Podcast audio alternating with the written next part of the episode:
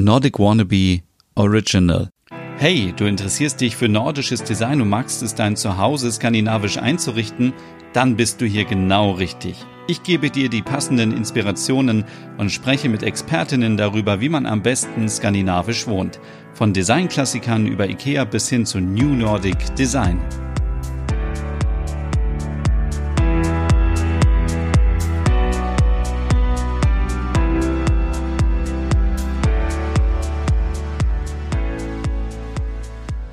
Hey, draußen ist es jetzt wieder früher dunkel und richtig kalt. Da gehen wir abends nach Hause, kuscheln uns in unsere Decken ein, essen ein paar Chips, gucken unsere Lieblingsserie und ganz wichtig dabei ist auch die passende Beleuchtung.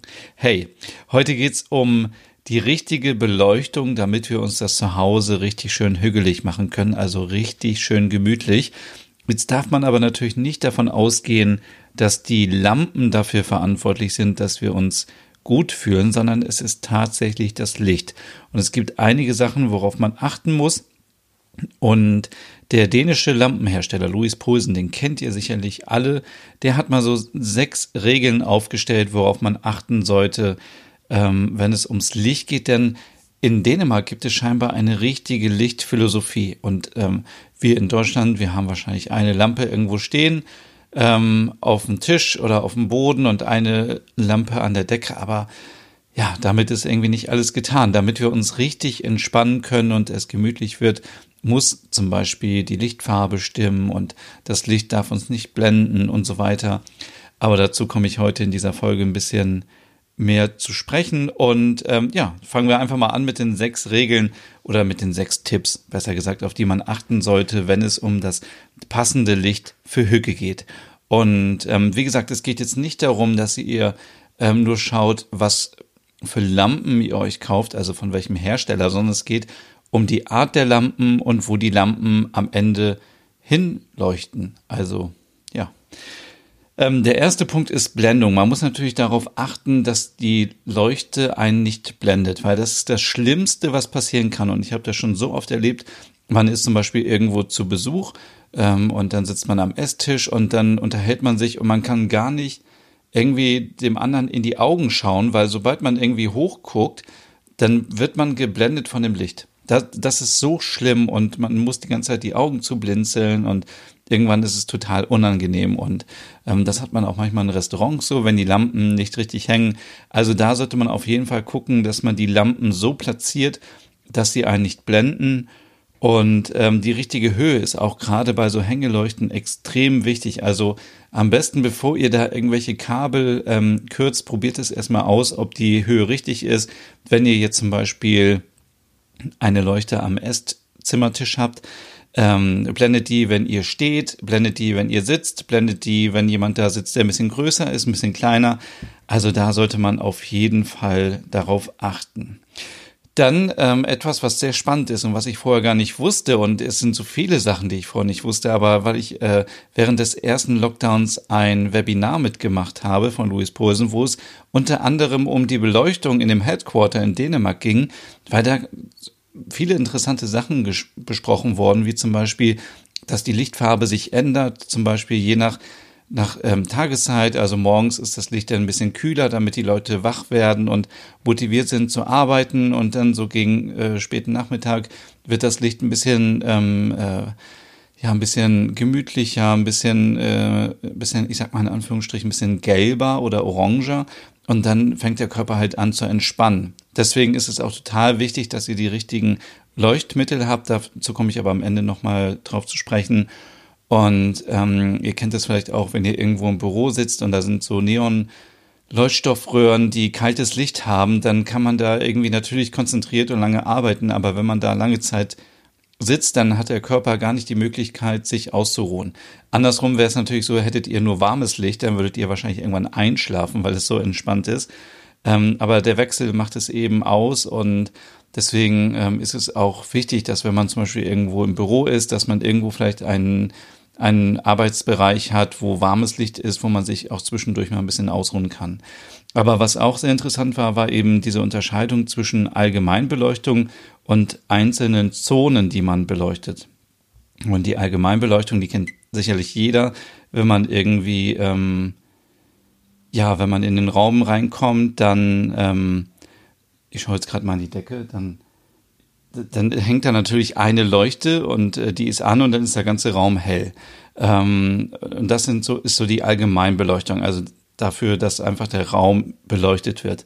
Dann gibt es noch so einzelne Zonen, die man ähm, noch unterstützen kann. Zum Beispiel, wenn ihr eine Leseecke habt irgendwo auf dem Sofa, dann ist es ganz ratsam, da eine Stehleuchte hinzustellen. Oder ihr kennt das zum Beispiel auch vom Bett, ähm, wenn ihr da noch einen Nachttisch habt, dann steht da meistens noch eine kleine Leuchte oder an der Wand zum Bett, falls ihr abends noch mal im Bett lesen wollt. Also es sind immer so kleine Bereiche, die noch mal ähm, beleuchtet werden und dadurch wird natürlich der ganze Raum ein bisschen tiefer. Also es ist nicht nur so, so quasi wie so eine Scheibe, sondern dadurch wird der Raum dreidimensional. Und ähm, deswegen sollte man immer eine gute Kombi haben aus einem allgemeinen Licht und einem Zonenlicht. Und ähm, passend dazu gibt es auch, und das ist Tipp Nummer drei, die nötigen Lichtinseln, also wenn ihr zum Beispiel, und das kennt man ja auch aus Skandinavien, wenn man so in kleine Häuser reinschaut oder dran vorbeigeht, dann gibt's meistens so kleine Leuchten, die nochmal auf der Fensterbank stehen oder auf der Kommode. Und mit diesen Lichtinseln sind jetzt nicht nur Leuchten gemeint, sondern das können auch Teelichter sein oder Kerzen oder Lichterketten. Und die sorgen einfach dafür, dass das Ganze noch ein bisschen stimmiger wird. Und ähm, ja, so, so einen kleinen Akzent setzen. Denn wenn natürlich jetzt, wenn ihr eine Deckenleuchte habt für die Allgemeinbeleuchtung und dann vielleicht noch eine Stehlampe irgendwo am Sofa, ähm, dann ähm, kann man natürlich irgendwo noch ein bisschen damit spielen. Auf der Fensterbank, auf dem Tisch oder auf der Kommode, wie gesagt, irgendwo noch so kleine Akzente zu setzen. Ähm, Tipp Nummer vier ist, dass man keine Angst haben sollte vor Schatten. Es gibt, wo, wo Licht ist, gibt es auch Schatten. Ich weiß nicht, wer diesen Spruch erfunden hat, aber das ist nun mal so. Und es ist völlig okay, wenn es jetzt auch mal einen Schatten gibt bei euch in eurem Wohnzimmer, Schlafzimmer, wo auch immer. Denn ihr seid natürlich nicht in einem Museum oder irgendwo in einem Ausstellungsraum, der perfekt ausgeleuchtet sein muss. Ganz im Gegenteil. Also es ist doch völlig nervig, wenn, äh, wenn alles hell erleuchtet ist. Und das ist ja gerade das Spannende, wenn man vielleicht so ein paar Bereiche hat, die eher so, ja, wo der Schatten ist und ähm, ähm, dadurch äh, gibt es natürlich auch so eine kleine Spannung in dem Raum, die ich auch sehr spannend finde. Ähm, dann äh, der fünfte Punkt ist so die Lichtverteilung. Also wenn man hier jetzt konkret auf Leuchten eingeht, dann gibt es natürlich Leuchten, die leuchten nur Gott, leuchten, die leuchten, ähm, entweder nur nach unten, ähm, das ist so das sogenannte Abwärtslicht, das ähm, scheint dann eben auf einen Tisch oder auf eine Bodenfläche, dann gibt's Aufwärtslicht, das ist das Licht, was zur Decke scheint und es gibt Seitenlicht, was dann zum Beispiel die Wände ähm, beleuchtet und dadurch ja, äh, entstehen nochmal viel, viel mehr ähm, Ebenen in dem Raum und äh, dadurch bekommt der Raum auch noch wieder eine gewisse Tiefe. Also es wäre jetzt auch langweilig, wenn ihr nur die gleichen Lichtrichtungen habt in einem Raum. Und wenn ihr jetzt zum Beispiel ein, eine Leuchte braucht für einen Schreibtisch, dann ähm, macht es natürlich keinen Sinn, euch da eine Leuchte hinzustellen, die die Decke beleuchtet. Denn ihr wollt natürlich, dass auf dem Schreibtisch was zu sehen ist. Und deswegen eher eine ähm, eine, ein, eine Leuchte mit Abwärtslicht. Ähm, ja. Und äh, ich habe es eben schon gesagt, der sechste Tipp, das sind, im, das sind natürlich die Leuchtmittel. Ähm, ich habe es vorhin schon gesagt, es gibt verschiedene Varianten. Das Ganze wird in Kelvin gemessen. Das ist quasi die Lichtfarbe. Es gibt warmes Licht, das ist ungefähr 2700 Kelvin. Und es gibt 3000, das ist das kältere äh, Licht. Ähm, es gibt so viele unterschiedliche Varianten, da müsst ihr wirklich mal ähm, entweder in einem Geschäft oder auch euch nochmal Videos angucken, ähm, wie, was ihr genau braucht. Es empfiehlt sich natürlich eher warmes Licht zu Hause zu haben. Dann ist, äh, ihr wollt ja zu Hause nicht produktiv sein oder irgendwie die ganze Zeit, ähm, ihr wollt ja entspannen und ihr wollt ein bisschen runterkommen und zur Ruhe kommen. Und deswegen ist es wichtig, dass man da warmes Licht hat, hat wenn man jetzt vielleicht ein Arbeitszimmer hat, ist das wieder anders. Dann würde man vielleicht eher ähm, das kältere Licht nehmen mit drei, ab 3000 Kelvin. Und ja, wie schon anfangs gefragt oder auch gesagt, ähm, es ist jetzt völlig unwichtig, ob ihr euch eine teure Designerleuchte kauft oder ihr kauft euch eine günstige Lampe. Wichtig ist wirklich darauf zu gucken, a, dass die Qualität natürlich stimmt, b, dass das Licht richtig fällt und ähm, drittens auch, dass ihr verschiedene Varianten habt, so dass ihr ein Allgemeinlicht habt, zum Beispiel die Zonen beleuchten könnt und ähm, wenn man natürlich sich eine dänische Designlampe kauft, hilft das vielleicht noch ein bisschen mehr, sich das äh, hügelige dänische Lebensgefühl nach Hause zu holen. Aber äh, an erster Stelle kommt es natürlich darauf an, dass, dass, dass man das passende Licht hat und bloß nicht irgendwie auch warmes und kaltes Licht miteinander mischen, sondern es soll eben harmonisch sein und dann, ja, dann könnt ihr euch Hügge nach Hause holen mit dem richtigen Licht.